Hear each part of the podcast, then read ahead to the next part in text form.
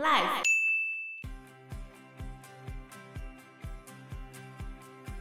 他说这样，如果你有狐臭的话，嗯嗯，然后你就拿鸡蛋两枚煮熟之后把壳剥掉，热热的把它夹起来，这样夹起来，嘿嘿嘿，那不会烫伤吗？这样夹起来，然后等到它冷了之后，你赶快跑出门外，找个三叉路口把它丢掉。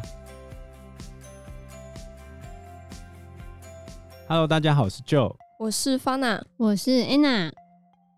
基罗多德里面，他有说木乃伊有三种不同的做法嘛，有高价的、中价的跟低价位的。高价位就是会把腹部切开，把内脏取出来嘛，然后把脑从鼻孔里面抽出来，然后再用各式的香料净身，这样子。嗯、中价位的呢，会从你的肛门那边倒进去山木油，然后把肛门塞起来。之后把油放掉，然后就内脏就会溶解，随着油流出来。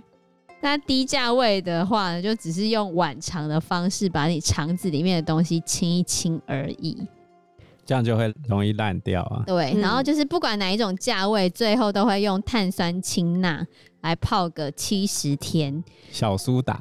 对，最后你的肉体就会慢慢的只剩下皮跟骨头。但是根据希罗多德的说法，你在防腐的过程中会保留心脏嘛？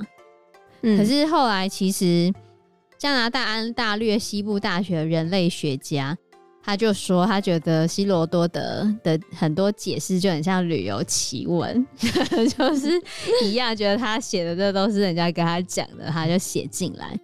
他真的蛮奇怪，他人就在那边，不会自己去看你。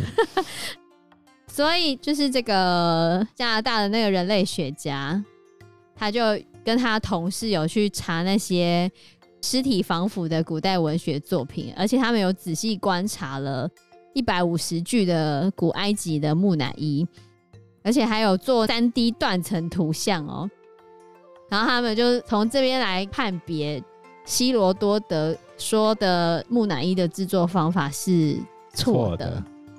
他们在比较人类生物学杂志中有发表论文，不管是有钱人或者是穷人，你在防腐的过程中，主要都是切开腹部去取出内脏的，就没有分高中低价位，都一样啊，嗯、就是从腹部。可是我觉得他讲高中低价位应该也是很有可能啊。也是有可能，但是就是在这个加拿大人类学家他们研究的木乃伊当中，他们发现只有四分之一，就百分之二十五的心脏是有留存的。有可能是因为这是古埃及上层社会的特权，所以他们会保留心脏。保留心脏可能是他们的地位是比较高的。那后来可能中层阶级开始有做木乃伊，可是中层阶级可能就没有保留心脏。就是从这边，他认为这是跟希罗多德讲的比较不一样的地方，因为希罗多德的说法是都会保存嘛，但是他们研究出来的应该是上层才会保留心脏，那其他中下层的就不会了，因为精英阶级还是。要有别于他们统治的臣民，所以就会不太一样这样子。而且他关于大脑被拿掉的说法，其实也有五分之一的木乃伊是保有大脑的。对啊，所以他说高价位也会把大脑抽出来，但事实上还是有百分之二十，就五分之一的脑是留存下来的。也许他们很穷啊，就不挖大脑。是这样吗？反正重点就是要弄干水分嘛。其实，在很多地方都有做木乃伊，比如说在苏丹也有做木乃伊啊，那他们的制作方法就不太一样，可能是一种技术的演进。但不管希罗多德怎样啦，他还是有记载一些很有趣的事情，像他就有写到说，古埃及在葬礼的时候，他们也会雇佣那个五子枯木。五子枯木是什么？就是会有。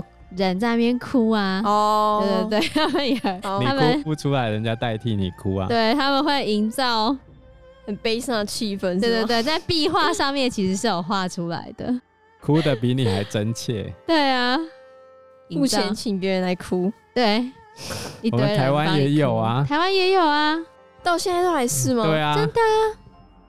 干嘛这样啊？这样才有那个气氛，才有 feel 啊！而且在当时的葬礼的话，就是身份地位高贵的人死掉的时候，他们家的妇女会在脸上涂满污泥，然后裸露着身躯，一边捶胸，一边在街道上面奔跑，显示他非常难过。这样才有难过啊！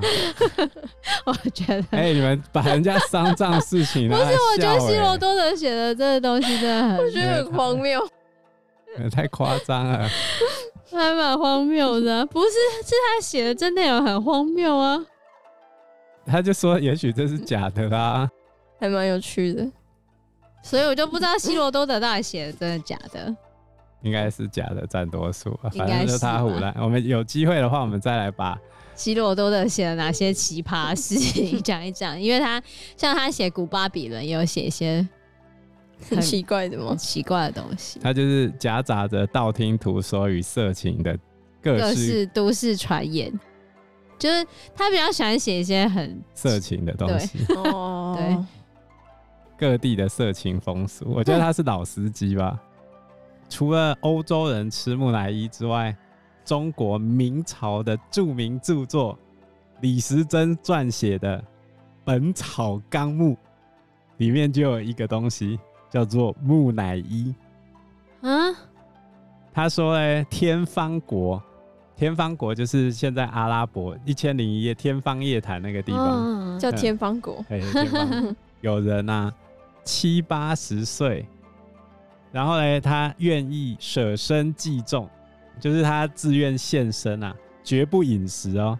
他只有洗澡，只吃蜂蜜，然后经过一个月之后，拉屎拉尿都是蜂蜜，什么东西？然后死了之后呢，天方国的人就会把它用石棺入殓，然后里面还是泡着蜂蜜。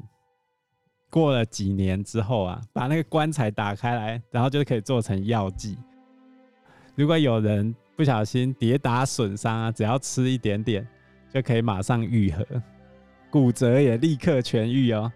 哈，李时珍也是怀疑这件事情的存在啊，所以他是列在《本草纲目》最后面。哦，猎奇的事情。那《本草纲目》很厚一本吗？很厚啊，它是第一本有绘画的。哦，所以李时珍是当时的名医之类的。是啊，是啊，他到处收集各种医疗方法。嗯《本草纲目》很多奇葩的医疗方法，是吗？是可行的吗？你听看看啊。